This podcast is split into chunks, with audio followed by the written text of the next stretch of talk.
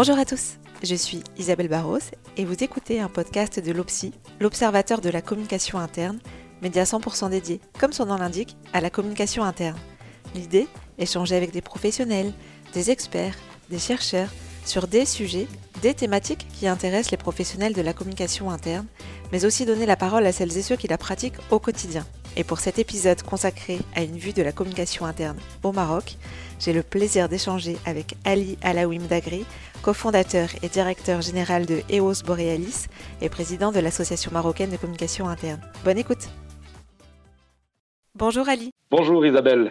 Ali, merci beaucoup d'être avec nous pour ce tour d'horizon de la communication interne au Maroc. Vous êtes un vrai passionné de ce domaine de la communication, tant et si bien que vous en avez fait votre expertise et votre activité professionnelle. Et vous avez par ailleurs créé en 2014 l'Association marocaine de communication interne. C'est donc d'autant plus intéressant de vous entendre sur ce sujet que vous avez une connaissance certaine de la communication interne au Maroc. Alors merci euh, Isabelle pour euh, votre invitation à ce podcast. Euh, c'est toujours un plaisir pour moi de partager sur ce sujet-là qui me passionne effectivement et je suis d'autant plus heureux quand je rencontre des passionnés comme vous. Alors peut-être pour commencer ce tour d'horizon, est-ce que vous pouvez nous faire un petit état des lieux de la communication interne aujourd'hui au Maroc? En ce qui concerne l'état des lieux de la communication interne au Maroc, euh, bon, finalement, ça a suivi euh, les évolutions qu'ont suivi tous les pays à ce niveau-là. D'abord, une longue phase euh, de désintérêt au niveau des entreprises parce que la communication interne a toujours été, euh, ça a été d'ailleurs le thème de la première conférence que nous avions organisée au niveau de l'association, la communication interne a toujours été le parent pauvre de la communication. Et donc, euh, elle pouvait être baladée entre plusieurs directions, les ressources humaines, la communication, parfois même les systèmes d'information. c'est une fonction qui a, qui, a, qui a aussi souvent été partagée avec d'autres fonctions, RH, informatique ou communication externe, etc. Donc pendant de très longues années, il n'y avait pas forcément d'évolution. les outils classiques étaient le journal interne, l'affichage, euh, de temps en temps les grandes messes internes et le recours à la chaîne de, euh, pour communiquer les, messages essentiels. Mais vers les années 2000, et en particulier le, le, deuxième versant, à partir de 2005, le digital a commencé à apporter de nouvelles possibilités de communiquer en interne et d'offrir donc une opportunité nouvelle, c'est-à-dire développer un intranet, développer des newsletters qui pouvaient amener de l'information de manière différente. Et là, je pense qu'il y a eu un changement euh, à ce moment-là où l'ouverture des opportunités de communication avec de nouveaux canaux a permis aussi de réfléchir au contenu qu'on pouvait y mettre. Et en parallèle, bien sûr, il y a cette évolution qui a touché euh, tous les pays, c'est de re-questionner le mode managérial directif, euh, la hiérarchie, etc., qui fait que le droit à la parole a été de plus en plus accordé ou pris en tout cas par les, par les collaborateurs. C'est un besoin qui s'est manifesté. Donc du coup, la communication interne au Maroc a suivi donc la tendance générale de s'ouvrir de plus en plus à de nouvelles façons de communiquer avec les nouveaux outils, et puis sur de nouveaux sujets, de nouveaux contenus qui étaient plus forcément unidirectionnels top-down, mais qui permettaient aussi aux collaborateurs de partager leur expérience au sein de l'entreprise, de raconter comment est-ce qu'ils la vivent, de la manière dont ils s'approprient les valeurs, la culture de l'entreprise, etc. Donc euh, voilà, c'est justement euh, extrêmement intéressant aussi de voir qu'au Maroc, on a des entreprises qui sont euh, maroco-marocaines, mais on a aussi beaucoup de filiales d'entreprises euh, multinationales françaises, notamment euh, au Maroc, et qui euh, fonctionnent différemment en termes de communication interne. Par exemple, les filiales de multinationales doivent s'appuyer sur les bonnes pratiques, les guidelines, les orientations qui sont définies par le siège et les véhiculer ici au Maroc, mais s'assurer aussi que les collaborateurs au Maroc se les approprient à leur manière, et notamment sur la question de la langue. Est-ce qu'une nationale étrangère va communiquer au Maroc en français ou en arabe ou, en, anglais ou peu importe? Donc il y, a, vraiment des sujets par rapport à ça qui, font une spécificité euh, locale par rapport à la communication interne et qui apportent aussi une diversité, une richesse dans la façon de communiquer. On n'a pas la même manière de communiquer quand on est une entreprise maroco-marocaine que quand on est une filiale de multinationale au Maroc. D'accord. Et ça, donc vous parlez euh, de ces spécificités de multinationales marocaines avec des filiales notamment françaises qui sont, qui sont implantées euh, au Maroc. Pour porter cette communication interne, ça, va être des collaborateurs euh, marocains ou est-ce qu'ils vont garder plutôt des collaborateurs expatriés, par exemple venant de France pour des entreprises françaises? Non, alors la, plupart des responsables de communication interne de filiales étrangères au Maroc sont des Marocains. On va, on va avoir le top management qui peut éventuellement être euh, étranger, euh, expatrié, mais euh, et pas, dans son intégralité. on va avoir quelques-uns, le DG plus un ou deux expatriés, mais dans le comité de direction, de manière générale, ça va être des, Marocains. Et au niveau de la fonction elle-même, c'est principalement, généralement des Marocains. Après, eux, leur travail consiste à comprendre la vision, les valeurs, le projet stratégique de l'entreprise et à bien le diffuser au sein de, l'entreprise auprès des collaborateurs en se souciant des incompréhensions potentielles, des décalages culturels qu'il peut y avoir et de s'assurer qu'en fait l'adéquation est réussie. Et d'un point de vue historique de la communication interne et de la fonction, euh, finalement, vous parliez des, années 2000 et puis avec un, premier virage qui s'est opéré en 2005, en tout cas sur les outils de communication interne. Euh, finalement, à quel moment euh, s'est apparue cette fonction dans les organisations au Maroc de façon, on va dire, structurée et formelle? Ça a commencé à s'accélérer à partir des années 2010, où en fait on se rend compte que c'est une fonction qui devient de plus en plus prise en considération dans son, on va dire son, intégrité, c'est-à-dire que ce soit une fonction qui soit pleine et entièrement dédiée une, à, la, communication interne, donc avec un recrutement d'un responsable communication interne qui va prendre en charge. Avant cela, effectivement, c'était souvent des fonctions couplées avec les RH, avec la, communication externe, etc. Donc oui, on va dire que ça a connu vraiment un coup d'accélérateur à partir des années 2010. Nous d'ailleurs, au sein de l'association, on avait mené un, baromètre en, 2016 qui nous permettait de voir que c'était euh, déjà euh, une fonction qui était euh, couplée avec d'autres, mais en train d'aller vers une individualisation et une spécialisation. D'ailleurs, pour vous donner quelques chiffres, au niveau du baromètre, sur les entreprises que nous avions sondées, 55% des répondants occupaient autant la fonction interne que externe, 18% occupaient aussi une fonction RH, donc communication interne et RH, et 27% interne exclusivement. Donc on est encore euh, voilà, sur euh, un peu moins du tiers qui est dédié exclusivement à la communication interne. Mais la tendance est d'aller vers euh, l'élargissement. D'ailleurs aujourd'hui, on envisage au niveau de l'association de remener 4 ans ou 5 ans après un nouveau baromètre pour évaluer et pour voir si la fonction s'est encore plus spécialisée que lorsque nous avions mené le baromètre. Alors j'en profite puisque vous évoquez ce baromètre qui est effectivement euh, très intéressant, euh, que le lien du baromètre sera disponible dans la, dans la synthèse euh, de l'épisode. Voilà, voilà pour cette petite parenthèse baromètre qui vaut vraiment le, le détour parce qu'il est, il est vraiment très intéressant et, et, très bien construit. Alors après, bon, je vous en prie. alors vous accompagnez beaucoup d'entreprises dans leurs besoins de communication interne et de par l'association marocaine de communication interne, justement, vous êtes aussi en lien avec beaucoup de communicants. Euh, ou quels sont les enjeux aujourd'hui à ce sujet au Maroc Alors, bah, ces enjeux multiples en particulier aujourd'hui avec le contexte euh, de la crise Covid qui a, aussi bouleversé le rapport à la, communication interne. Je tiens à rappeler que les organisations se sont retrouvées euh, donc en distanciation physique pour beaucoup d'entre elles. Pour certaines, des collaborateurs en physique et des collaborateurs à distance, quand il y avait notamment des unités de production industrielle, etc. Donc le lien a été euh, complètement remodelé pendant la crise et cela a forcément eu un impact sur la manière de communiquer et sur la perception que l'on a de la communication euh, interne. Donc euh, évidemment, les entreprises qui avaient déjà une batterie d'outils et un dispositif assez étoffé pour administrer et gérer la communication interne ont pu faire passer les messages, notamment des messages essentiels liés à la sécurité et à la santé des collaborateurs et à l'évolution de la situation de manière assez fluide. Pour celles qui manquaient de dispositifs notamment digitaux, par exemple, euh, ça a été compliqué. Ou bien, euh, pour moi, un aspect important de la communication interne, c'est la, communication managériale. S'il n'y avait pas un alignement des managers sur la communication interne, la nécessité de bien informer le collaborateur selon des, standards et des méthodes éprouvées, euh, ces entreprises en ont beaucoup souffert pendant le, Covid. Donc, les enjeux sont, aussi liés à cette crise. Mais je vais reprendre, on va dire culturellement, historiquement, un des premiers, c'est la culture managériale marocaine. Euh, au Maroc, on est dans une entreprise qui, quand elles sont maroco-marocaines, on, a un, je voudrais pas non plus stigmatiser ou, euh, stéréotyper, mais euh, le mode, on va dire, de gouvernance a souvent relève du paternalisme et d'une approche euh, de la hiérarchie qui est assez, euh, qui est assez euh, voilà, forte, respectée, qui a en fait la, raison et qui, doit être suivie, etc.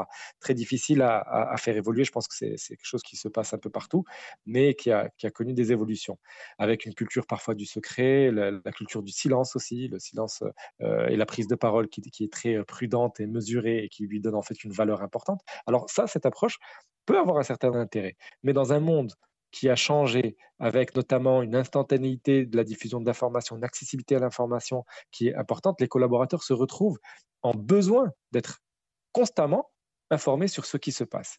Alors, le temps euh, d'accès à l'information était très long avant, il est devenu quasi instantané aujourd'hui. Donc, on ne peut plus fonctionner de la même manière. Il est important aujourd'hui que les collaborateurs euh, aient plus d'informations sur ce qu'il se passe au sein de l'entreprise, sur les orientations que prend l'entreprise et répondre aux questions qui peuvent se poser, aux interrogations qui, peuvent se poser, puisqu'ils ne sont plus dans une posture d'exécuter uniquement avec les informations qu'on leur donne. Ils ont besoin de trouver du sens à ce qu'ils font et donc ils sont très questionneurs. Donc ça, je pense que déjà, c'est un, des enjeux aujourd'hui au Maroc, c'est que les entreprises marocaines doivent un peu plus s'ouvrir au dialogue euh, social point de vue communication interne. C'est-à-dire, l'idée, euh, c'est vraiment de donner la parole aux gens, comprendre quels sont les sujets sur lesquels ils ont besoin d'être informés, quel type d'informations il faudrait leur fournir et quelles réponses apporter à leurs interrogations. Ça, c'est un, premier enjeu important, culturel et de culture managériale. Le deuxième enjeu qui me semble aussi très important, c'est dans la continuité, la communication managériale intermédiaire. Alors que même quand on a un dirigeant qui est communicant et qui communique très bien, et il y en a beaucoup comme ça d'entreprises, le problème, c'est qu'en dessous, il y a des managers qui n'ont pas cette culture-là. Alors eux, ils sont un peu coincés parce que d'un côté, c'est pas qu'ils ne veulent pas forcément, c'est parfois qu'ils ne savent pas communiquer. Il est peut-être plus facile pour eux de dire qu'ils ne veulent pas ou de montrer un certain désintérêt. En réalité, ça cache parfois une, incompétence en matière de communication interne. Donc là, le rôle de l'entreprise consiste à outiller et accompagner, et notamment de la direction de la communication interne ou du service ou de l'entité, et d'accompagner en fait le management intermédiaire avec les outils qu'il faut et la bonne approche pour pouvoir être de bons communicants au sein de leurs équipes, avec leurs équipes.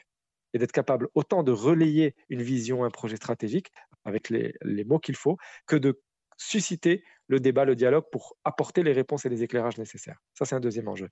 Et enfin, le troisième, c'est euh, un enjeu d'efficacité, euh, de structuration, d'administration et de gestion de la communication interne qui doit encore euh, évoluer en matière de structuration avec un budget, avec des compétences, des, gens qui soient formés à cela. C'est pas grave s'ils viennent d'autres univers, c'est même enrichissant, qu'ils viennent du domaine des RH ou du domaine de la communication externe, n'est pas un problème.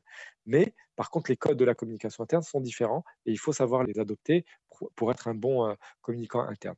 Malheureusement, la fonction est souvent perçue d'un point de vue fonctionnel et, outil, alors que c'est avant tout, le communicant interne est avant tout quelqu'un qui crée du lien et de la relation. Et d'être capable d'écouter les gens, de susciter les discussions, de glaner de l'information auprès des, collaborateurs. Après, il y a la partie technique de production, d'administration, de la gestion de la communication interne. Et pour le coup, il faut bien sûr des talents rédactionnels, de stratégie, de marketing, etc. Chose aussi que les agences peuvent apporter et les consultants peuvent apporter en appui des responsables de communication interne. Voilà les trois enjeux essentiels, me semble-t-il, de la communication interne au Maroc. Finalement des enjeux assez proches de ceux qu'on peut connaître euh, en tout cas euh, en tout cas en France. Euh, et vous l'avez vous l'avez un peu évoqué. Du côté des collaborateurs quelles sont les principales attentes qui ont pu être identifiées en termes de communication interne? Alors, comme on l'a vu notamment au niveau du, du baromètre, les collaborateurs aujourd'hui en sont à un besoin assez essentiel sur des sujets qui sont finalement voilà, presque basiques. C'est vraiment, on parle des projets internes, de l'objectif et de la stratégie, de la politique RH, des collaborateurs eux-mêmes. Donc les, les, collaborateurs ont vraiment besoin de mieux connaître la vision les projets de l'entreprise et de mieux se connaître en tant que collaborateurs entre eux et bien sûr de la politique de l'entreprise en la matière. Vraiment, on en est là. C'est-à-dire que les collaborateurs ne sont plus aujourd'hui dans une, on va dire, une posture où ils sont prêts à accepter tout ce qu'on leur sert. Il faut qu'ils comprennent ce qu'on leur propose comme projet d'entreprise pour qu'ils y mettent de l'engagement. Par contre, en plus de ça, ils ont besoin de le faire dans une entité qui les respecte en tant qu'individus dans leur parcours, dans leur richesse et leur individualité et dans le collectif. Donc ils ont besoin d'être considérés en fait, euh, de ne pas être un matricule, être vraiment une personne qui peut apporter au-delà de sa force de travail, de ses compétences, une richesse humaine à l'entreprise. Et du coup, si on, rebondit un peu sur le fait que le, collaborateur a besoin d'être considéré euh, vraiment en tant que tel, il y a une question qui, voilà, qui, bon, qui peut paraître un petit peu cliché, mais à propos de la, religion, euh, puisque le Maroc est un pays avec une empreinte religieuse forte, finalement, comment cela s'intègre-t-il ou pas, d'ailleurs, dans les pratiques et actions de communication interne? Au Maroc, la, religion, effectivement, fait partie de la vie au quotidien. Je vous rappelle qu'au niveau de, la religion euh, musulmane, il y a cinq prières par jour, par exemple, dont trois au moins sont en plein milieu de la journée. Donc, effectivement, c'est une, une dimension qui n'est pas euh, éloignée du monde de l'entreprise. Elle est présente. Maintenant, il y a plusieurs niveaux de pratique. Il y a des pratiquants assidus, des pratiquants qui, sont, qui le sont un peu moins, même des non-pratiquants, etc. Par contre, euh, ça cohabite très très très bien au sein de l'entreprise, à condition que l'entreprise tienne compte de cette attente-là et de ce besoin-là de collaborateurs. Par exemple, la plupart des entreprises, notamment multinationales, aménagent des mosquées au sein des locaux des entreprises. Il y a un espace, un lieu de culte où le collaborateur qui a envie de faire sa prière va pouvoir pas forcément interrompre une réunion pour, pour y aller, mais faire sa prière au moment où il, où il a une petite ouverture et ça s'arrête là. Au niveau par exemple aussi d'un grand moment de religion, on va dire, ou de pratique religieuse, c'est le ramadan, qui est une période assez particulière où pendant un mois, le Maroc vit au rythme du jeûne, c'est-à-dire une journée de, où, les gens ne mangent pas, ne s'alimentent pas et font une rupture du jeûne à la fin de la journée. Alors évidemment, les entreprises adaptent leur pratique, notamment en mettant en place l'horaire continu. Donc au lieu de faire 8h30, 12h30, 14h30, 18h30, vont faire 9h à 17h. En ce qui concerne la, communication interne, la communication interne va beaucoup accompagner les collaborateurs dans leurs pratiques religieuses. Par exemple, sur la question de la prière, on va souvent trouver dans un intranet les horaires de prière affichés quelque part il va y avoir pendant Ramadan, par exemple, des campagnes de communication euh, sur la gastronomie pendant Ramadan qui, changent un petit peu sur le, la symbolique qu'il y a derrière, etc. Donc la, communication interne recourt à cela parce que tout simplement, ça fait partie des préoccupations des collaborateurs. Finalement, la communication interne est comme un média. Elle est le reflet de la société, euh, euh, en l'occurrence de l'entreprise. Donc elle doit répondre aussi à ce qui préoccupe les gens à ce moment-là de l'année simplement. Donc voilà, la communication interne vient faire miroir à cela. et ça cohabite plutôt bien jusqu'à présent. On n'a jamais vu une entreprise s'arrêter complètement de fonctionner pour une raison religieuse. ça n'existe pas hmm. encore ici. Voilà. Donc finalement, il y, a une continuité euh, avec la vie quotidienne qui, est très en lien avec, euh, avec ce que les collaborateurs peuvent attendre et en tout cas ce qu'ils vivent dans leur quotidien. Mais c'est pas, je veux dire, ça va pas au-delà. Il n'y a pas de, de question de, on va dire de, pas de propagande, mais de, de presse religieux en tout cas dans les, dans les stratégies de communication interne. On est vraiment dans, juste dans l'accompagnement de, la, vie quotidienne finalement. Tout à fait. Je pourrais peut-être même dire que ça peut être le cas positivement, c'est-à-dire que si dans le référentiel religieux il y a, il y a des choses qui sont intéressantes parce que la, la, religion n'est pas un vase clos, elle, elle, est, faite pour fonctionner en société, euh, que ce soit au travail ou, ailleurs. Donc elle, elle, peut apporter au contraire des, des, des, réponses à des questions. Et donc euh, la communication interne peut, peut, y recourir sans, aucun, sans aucune gêne pour pouvoir euh, mobiliser les valeurs positives qu'il peut y avoir dedans. Très bien. Et alors, ça va être un peu la, question, la question de la fin euh, que j'aime bien, poser dans ce contexte-là. Euh, Puisqu'Ali, vous êtes marocain, vous travaillez aussi avec des entreprises étrangères et internationales. Et je sais que vous vous intéressez beaucoup notamment à l'approche et aux ressources anglo-saxonnes sur la communication interne. Est-ce qu'il existe, selon vous, une identité propre aux communicants internes qui transcenderait quelque part les cultures et les pays oui, j'en suis profondément convaincu. Je pense que la communication est une euh, dimension, euh, voilà, qui est une euh, compétence humaine qui est universelle. Donc, absolument, ça transcende complètement les pays en termes de pratique et dire de, de principe. On, on fera de la communication interne en Chine, aux États-Unis, au Maroc, en France, peu importe le, pays, c'est indispensable. Maintenant, est-ce qu'elle est structurée ou pas, c'est notre affaire, on en a parlé tout à l'heure. Donc, le besoin d'un collaborateur dans un groupe, donc dans une entreprise, euh, le besoin d'être informé de ce qui se passe, de pouvoir donner aussi sa parole et, de partager ses idées est fondamental et essentiel. Il y a des styles différents. Les anglo-saxons, c'est vrai qu'ils ont une approche beaucoup plus pragmatique de la communication interne, beaucoup plus euh, centrée sur la, l'approche, on va dire une approche dynamique, comportementaliste, là où on aura une approche beaucoup plus, dire rationalisante en, France, par exemple. En France, on il y a toujours ce besoin de bien concevoir les choses avant de les, énoncer, alors que les Américains et les Anglais vont être plus sur du test and learn sur un apprentissage empirique. Donc il y, a, des styles qui sont tout à fait différents, euh, mais ce n'est que de la richesse supplémentaire pour moi, et je pense qu'il n'y a pas un style unique qui doit fonctionner en tout temps et en tout lieu. Je pense qu'on peut parfois faire un petit peu une approche anglo-saxonne quand euh, la situation l'exige, une, approche un peu plus intellectualisante et rationalisante euh, à la française, si je puis dire, dans d'autres situations. Donc ce n'est que de la richesse. Il faut aller chercher, je pense, un peu partout ce qui se fait et sans calquer et sans plaquer une expérience ailleurs euh, ici, il faut être capable d'évaluer la palette de nuances qu'on peut avoir dans la façon de communiquer et recourir à cela en fonction du besoin de la situation. Eh bien, écoutez, Ali, merci beaucoup parce que ça a été vraiment passionnant de vous entendre sur ce sujet de la communication interne au Maroc. Merci infiniment, Ali. Merci à vous pour votre euh, intérêt et puis euh, je vous souhaite une bonne continuation et beaucoup de succès dans ce que vous faites. Merci beaucoup. Ce podcast est maintenant terminé. Merci beaucoup pour votre écoute. Le lien et la synthèse de l'épisode sont disponibles sur le site de l'OPSI, obs-ci.fr, rubrique podcast.